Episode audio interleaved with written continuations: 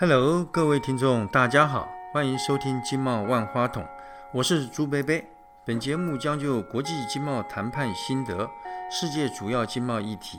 海外投资经验、进出口市场的拓销，邀约驻外经贸商务官员、海外台商、学者专家一起与我们聊聊。最近呢，朱贝贝与朋友聊天呢，常常谈到啊。最近许多企业啊，致力于 ESG，E environment 是指对生态环境的维护，S 呢 social，呃指对社会的关怀，G 是 governance，指的是公司的治理，比方说资讯的透明度啦，董事会的独立性啊，主要的这个负责的对象就是股东。今天呢，朱薇薇就呃谈谈自己对 ESG 的一些观察。大家都知道，最近这一两个月啊。许多上市公司呢召开这个年度股东大会，并且呢公布了他们呃公企业的永续报告书，向投资人说明公司有关于环保、社会以及公司治理的政策以及执行的情形啊，非常热闹。周薇薇记得几天前呢看那个电视新闻了，就是那个台积电股东大会，那么某一位小股东就发言了，询问这个台积电的这个刘董事长，说呢。呃，台积电呢花了巨款，呃，捐这个疫苗。那么这个支出呢，呃，与本业无关呐，是不是合乎规定呢？与公司的治理的原则是不是相符呢？那我记得刘董事长，呃，他当时的这个回复哈，就是说公司呢每一年都有 ESG 的预算，这是经过董事会同意的。换句话讲呢，那他这个捐款的金额呢，可以很非常。这个符合 ESG 里面的 S，就是对于社会的关怀。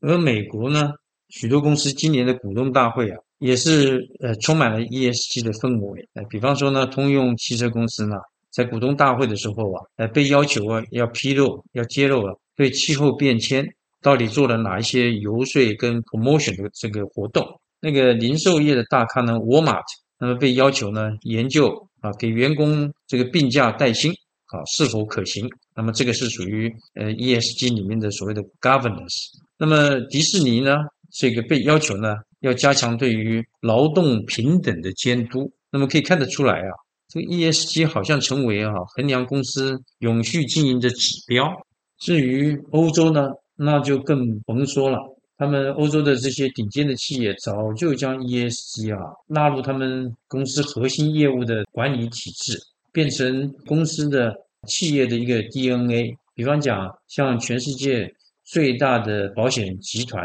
德国的安联集团 Allianz，它早在二零一六年了就已经规范出他们集团里面有关于投资保险业务啊，在做业务决策的时候呢，都必须啊。将 ESG 的因素啊纳入考量。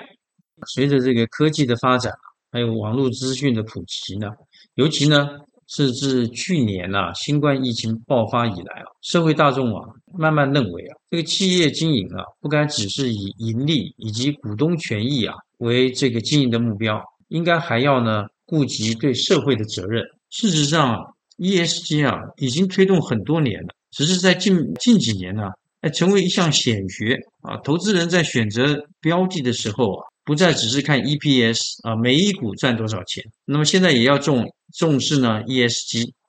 不只重视财务报表，也要看看呢这家公司啊对社会责任的重视程度事实上呢，哎，根据调查也证明了说，重视 ESG 的企业啊，它长期的获利表现啊，相对的比较稳健，比较亮眼。大概朱贝贝猜想呢。大家认为呢？重视 ESG 的这个公司啊，应该是一些比较经营呃正派的、比较透明的。那么当然咯，那既然公司是正派透明经营的话，那应该是相对是比较呃稳健的。依据全球永续投资协会的统计呢，到了二零二零年底啊，全球有关于 ESG 的基金管理规模呢？已经高达四十点五兆美金啊，它比前一年的三十点七兆美金啊，成长了高达百分之三十一。这个呢，显示出哈，越是在新冠疫情期间哈，大家在做投资决策的时候呢，更加重视考虑啊，被投资标的是不是符合 ESG 的原则，成为国际投资法人呢在选择标的的呃标准配备。那么，呃，永续成为了一种投资的理念以后啊，ESG 哈就变成了投资分析的工具。现在呢，有一些这个欧美大型的金融机构啊，他们对于呃某些这个不符合 ESG 的客户啊，是不投资的，呃，也不贷款给他们。那么，即便呢你很赚钱，比方说呢，你的这个业务呢，你的这个 project，那么是对这个生态会造成不良的呃影响。或者呃有违反人权或者劳工法规，或者是说经营呃赌博、色情的这个呃业务，即便很赚钱呃，但是呢也不会对你提供投资或者是呃借贷的服务。像这个澳洲哈有一个呃上市的公司啊，叫做 Daily Planet，叫日日新啊。那么这个是一个股票上市公司，它经营什么业务呢？它是经营色情妓院。虽然是合法的经营呢，呃，即便它是赚钱，它也不可能呢，呃，从这个呃国际大型金金融机构哈得到贷款或其他金融服务。另外啊，最近呢有一个闹得沸沸扬扬的事件，就是啊有些呃国际大型的品牌服饰公司，包括 H&M 啊、Adidas 啦、Nike 啦，纷纷呢以维吾尔人权啊遭到侵犯为由呢，呃，停止采购新疆棉花。朱贝贝呢，起初觉得很奇怪，这些大型国际企业啊，也不是这一两年才采购新疆棉，都已经采购新疆棉花十几年了，哎，为什么就突然关心起这个维吾尔人的人权状况了？那么，尤其西方的资本家啊，以赚钱为目的，怎么一下子道德水准呢就突然提高了？后来呢，看到国外的一些分析报道，呃，原来是国际大型投资法人。呃，像主权基金呢，政府退休金呢，啊，pension fund 呢，对于不符合 ESG 原则的，呃，比方说有人权争议的，就不能投资你的股票。那么你的股价呢，就表现就不会好，股价表现不佳，CEO 的位置呢就坐不稳。因此呢，这些品牌大厂就不敢再采购新疆棉作为他们的呃服饰原料。因此呢，表面上啊是为了维护人权的问题，而骨子里呢仍然是啊投资商业的考量。可见得啊，ESG 对于商业的影响越来越大，也连带造成政治的争议。真是所谓的呃物质决定的行为，在以往推动 ESG 呢，主要是透过终端大客户来驱动上中游供应链来改变。那么再来呢，就是法规的驱动。政府呢，就环保公司的治理、社会的责任呢，定定呃不同种类的法规，那么要求企业呢配合遵守。而目前的国际趋势呢，转为投资驱动 ESG。那么换句话讲，你如果这个企业的呃 ESG 不达标，很抱歉，那我们就不能投资你的企业，我们也不能够买你公司的股票，那当然就会影响公司的股价表现。ESG 永续投资，呃，包含了这个环境、社会、公司治理三大面向。其实呢，也可以说是涵盖了所有公司治理问题的总和。当我们想知道这个企业是不是真正的这个 ESG 企业呢？那么似乎呢，我们可以检视啊以下的内容。在环境方面呢，我们看看这个公司的所谓温室气体的排放到底是有增加还是减少。污污水的处理、能源 （energy） 的管理、废弃物的处理是怎么处理的？它的产品包装是不是有过度包装？生态环境的影响对这个环境投资有没有增加？那么在社会方面呢？我们看看它这个对于公企业对于劳工权益、呃社区的关系、员工的健康、工作的风险，对于人权弱势团体议题的关怀，还有劳资关系的这个好坏。在呃公司治理方面呢，我们可以看看呃这个公司呃它的资讯的透明度，那么董事会的产生，呃是不是是家族企业呢，还是这个用这个专业经理人？对于公共安全、商业道德等等啊，那这些呢都是可以作为我们检视一个企业是不是 ESG 的参考。那么 ESG 呢，现在已经成为一门显学了啊。那么有助于投资人呢，呃，对公司的信心以及这个形象这个提升了。大家呢都想往脸上贴金，说我的企业啊是 ESG 企业，但是呢，它是真的重视 ESG 还是假重视，没有人知道。对于我们一般人来说呢，没有能力评估一个企业 ESG 的等级优劣，因此呢，在市面上有许多呃独立的专业评级机构啊。像这个 MSCI 啦、Bloomberg 等等，他们会提供 ESG 评分报告给法人投资机构参考。由于呢，ESG 内容的评分呢，并没有明确的定义或者公式，也没有统一的评分标准。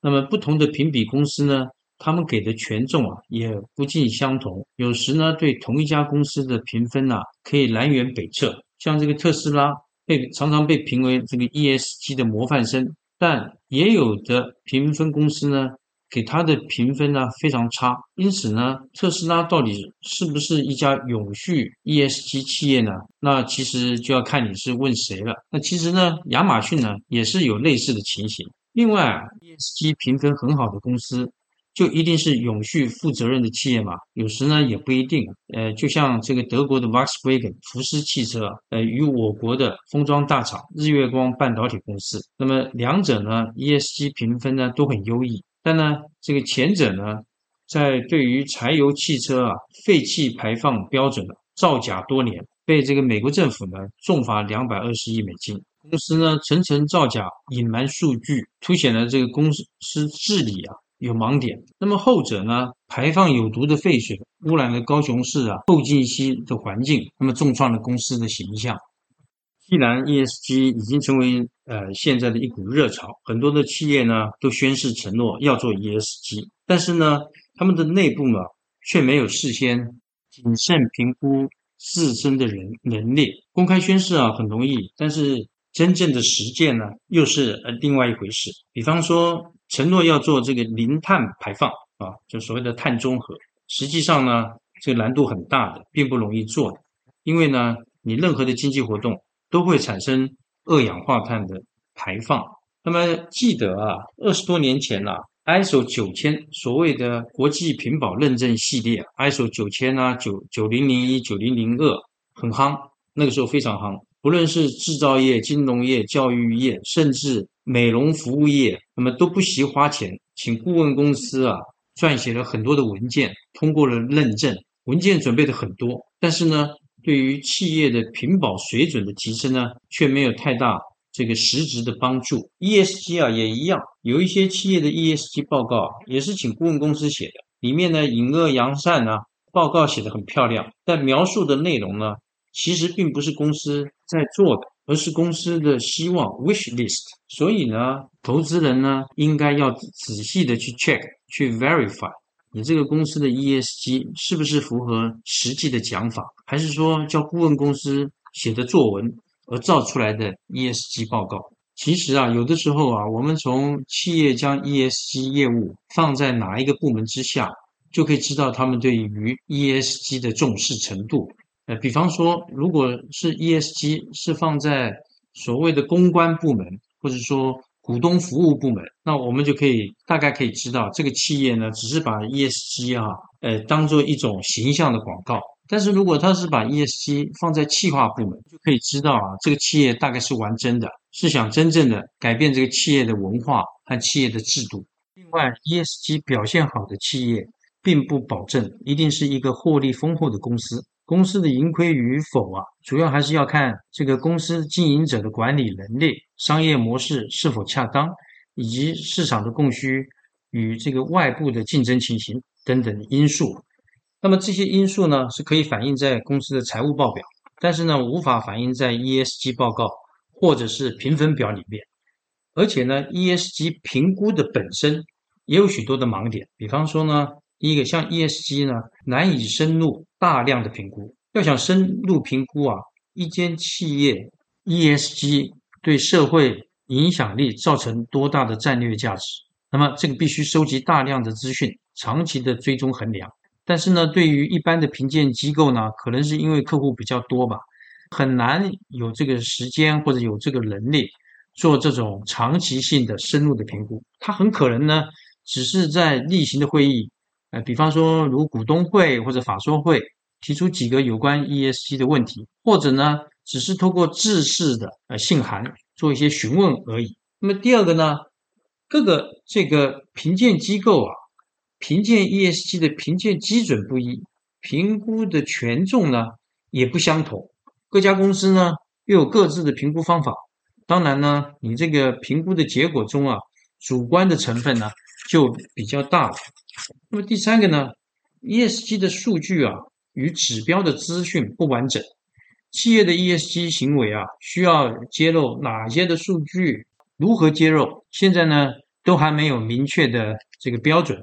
如果 ESG 数据的本身有问题，当然呢也会影响。它的评估的结果。第四个呢，对于产业的偏见，忽略了个别产业的差异性。评鉴机构呢，通常会依据行业别给予评分的。例如呢，像烟草业啊、军火、石化、做能源的、做博弈赌博的啊等领域的产业呢，通常是不讨喜的，评分呢也不会好。即便呢，像这个有一些公司呢，要致力于降低碳排放。和能源转型的这些传统能源公司呢，也可能呢得不到正面的 ESG 评价。第五个呢，忽略了产业与这个商业模式的差异性。呃，例如说呢，呃，以碳排放衡量每个产业的 ESG 成效，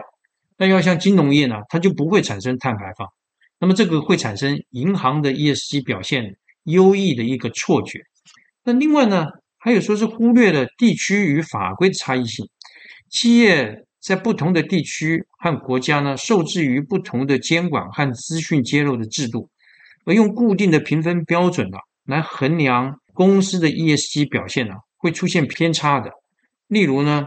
欧洲呢在 ESG 方面的监管啊就比美国严，这个也使得欧洲的公司在 ESG 评鉴上面呢，较美国的公司啊，呃比较占优势。但是呢，你看像两个月前呢。呃，这个因为呃垄断二十几年啊，能够这个降低汽车柴油排气洁净技术这个丑闻，呃，被欧盟重罚将近新台币两百九十亿罚款的 BMW 公司，还有在二零一五年啊，汽车废气排放数据造假的 Volkswagen 公司，他们的 ESG 排名啊，哎，仍然都比这个电动车。和再生能源领域的这个美国的特斯拉啊要好。以上这些呢，都是 ESG 评估本身呢会产生的盲点。另外呢，我们都知道台湾的企业啊以中小型为主，很多呢都是国际供应链上面的一环。现在呢，为了顺应国际的趋势呢，许多国外大企业呢在推动 ESG 的时候呢，对它的供应链的厂商呢也要求引入 ESG，而，并且呢采用一些指标。来集合供应链厂商的 ESG 的行为，那么这样的做法呢，当然是可以呃扩大 ESG 的这个呃正向的发展，这是一个很好的。但是呢，也有一些问题啊，那么值得我们这个来思考。那么第一个呢，企业对供应链的 ESG 管理啊，大部分呢都是集中在一在环境的面向，那么对于 S 社会和 G 治理的面向呢，那么就比较少监控。例如呢，会监控呃销售产品对于环境的影响，但是对于供应链厂商的员工管理，还有他的社会责任呢，可能就缺乏关注了。那么它这个原因之一啊，很可能是说，呃，环境保护人人有责，是众人之事，而对供应链厂商的公司治理啊内部的事情啊，或者是社会责任呢，是别人自家的事情，不便智慧。但供应链的 ESG 治理啊，已经成为一个趋势。要如何妥适的权重分配环境、社会和治理三个面向，值得我们大家思考。第二，虽然呢供应链管理导入 ESG 已经成为一个趋势，但是呢企业很少介入买方的 ESG 作为。呃，比方说，如果买方呢是国际性的大企业，他们在 ESG 推动上啊，可能比我们供应商啊更加进步、更加落实，不用我们呢来集合来操心。但是呢，如果买方是中小企业，而他也未必重视 ESG 啊。那么在这个时候呢，上游的这个供应厂商呢，似乎也可以将 ESG 的管理啊向下延伸。例如中钢、台塑，那它下游的买方呢，有很多是中小企业，那么上游的这些厂商呢，有没有这个责任呢？去协助和督导它的下游厂商推动 ESG 呢？那朱贝贝听说啊，中钢公司啊，已经呃在计划推动这个任务。另外呢，当这个企业对供应链厂商要求 ESG 管理的时候啊，那么也应该自己啊要想一想，他自己对供应链厂商的要求啊，有没有违反 ESG 的原则？呃，比方说不断的杀价，压缩这供应商的利润空间，那么供应商为了这个争取订单呢，那势必一定要削减成本。那么如此一来呢，一定会造成供应商的 ESG 水准下降。例如呢，他要减少劳工的雇佣，延长工作时间，压低工资，减少对于环保的投资。我们晓得，联合国呢在二零一五年呢提出了所谓。呃，永续发展目标 SDGs（Sustainable Development Goals） 开启了这个全球对永续发展的关注。国际上呢，也开始运用啊金融市场的力量来推动永续发展，也就是用金融业的钱改变明天的地球。那我们金管会呢，近年呢积极推动呃上市上柜公司啊落实 ESG，除了订定呃企业社会责任相关守则供这个上市上柜公司遵守以外呢。并且要求企业啊强化资讯揭露，估计呢今年大概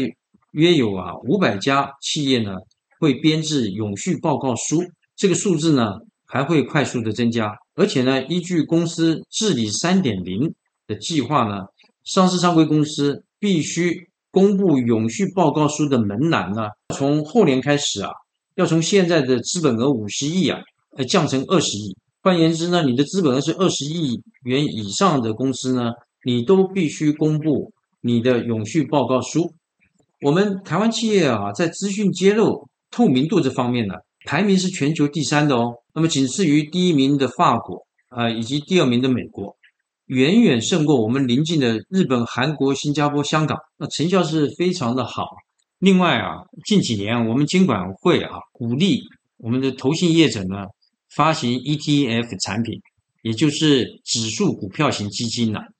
在有关于 ESG 主题的 ETF 呢，那最近呢发展的非常蓬勃迅猛。目前呢，国内投信业者呃已经发行了二十一档有关 ESG 相关主题的基金，而规模呢已经达到一千一百多亿元，而其中许多 ESG 呃 ETF 的受益人呢都是呃年轻人。这个也显示啊，年轻人在追求获利的同时呢，也十分重视环境保护与社会责任。另外啊，在我们国内的股票市场，呃，有将近四成的呃市值股票的市值呢是外资所持有。那么吸引外资很重要的这个因素呢，是国内企业财务透明，公司的治理呢相对良好。更重要的是。这些被外资筛选的台湾上市上柜公司的 ESG 作为啊，能够符合外商投资人在永续发展议题上的诉求。这个显示出这个 ESG 对于我们企业哈是它的绩效的重要性，哎，以及它的必要性。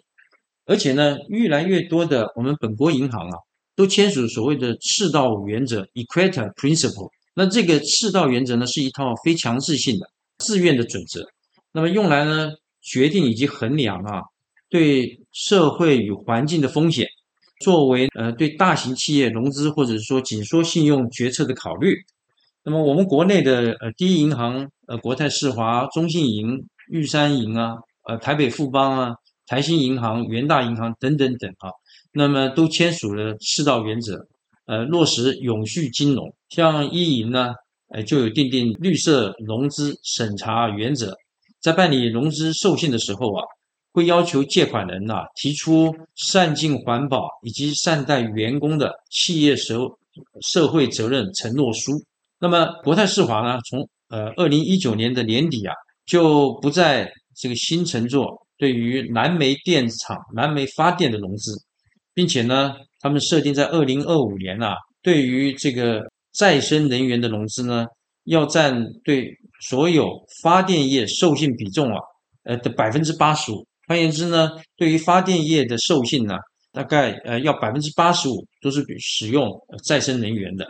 那么像玉山银行啊，呃最近啊前些时候对我们裕民航运为了减少它所属船队哈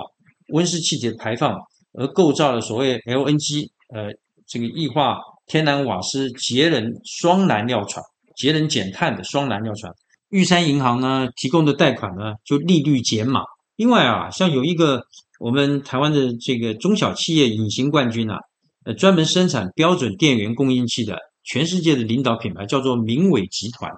那么这个公司自二零一一年起啊，就以“我爱淡水河”呃为主题，号召了近五十家的厂商啊，共同推动河川保育的公益活动，唤起民众对淡水河保育的关心。那么新义房屋呢，他们鼓励员工啊积极投入志工活动。或者这个社区服务，那呃联电公司呢，他们除了自己啊有定定在二零二五年啊，呃要达成公司呢节水百分之十五，节电百分之十五，减废百分之二十五，那么还要减少这个含氟的温室气体啊的减量要达到百分之六十五的目标以外呢，他们过去几年呢也常常组成团队啊，到台湾各地的社服机构免费帮他们呢。改良照明设备、修缮房舍、提供节能的服务，并且呢，设置生态保育奖项，叫绿奖啊，以及青少年环境行动奖，鼓励台湾的生态保育团体啊，以及青少年啊，积极投入环保的行动。以上呢，都只是部分国内业者重视 ESG 的例子。当然呢，类似的公司还有很多了。各位听众，ESG 啊，可以说是。后疫情时代啊，最热门的投资名词，企业推动 ESG 啊，并不是做慈善事业 （charity），而是呢，除了善尽社会责任的同时呢，也极可能啊，为企业带来利益的回报。比方讲，呃，公司的形象提升呢，呃，有助于销售量的增加，呃，或者是成为国际大型金融投资机构啊，在融资贷款的时候，呃，优先支持的目标。ESG 啊，呃，不应该只当做一种宣传公关，我们应该把 ESG 呢融入在公司管理决策考虑当中，内化变成公司运作的呃 DNA。那，以上是朱贝贝啊，就 ESG 这个主题啊，跟大家的分享。我们下课喽。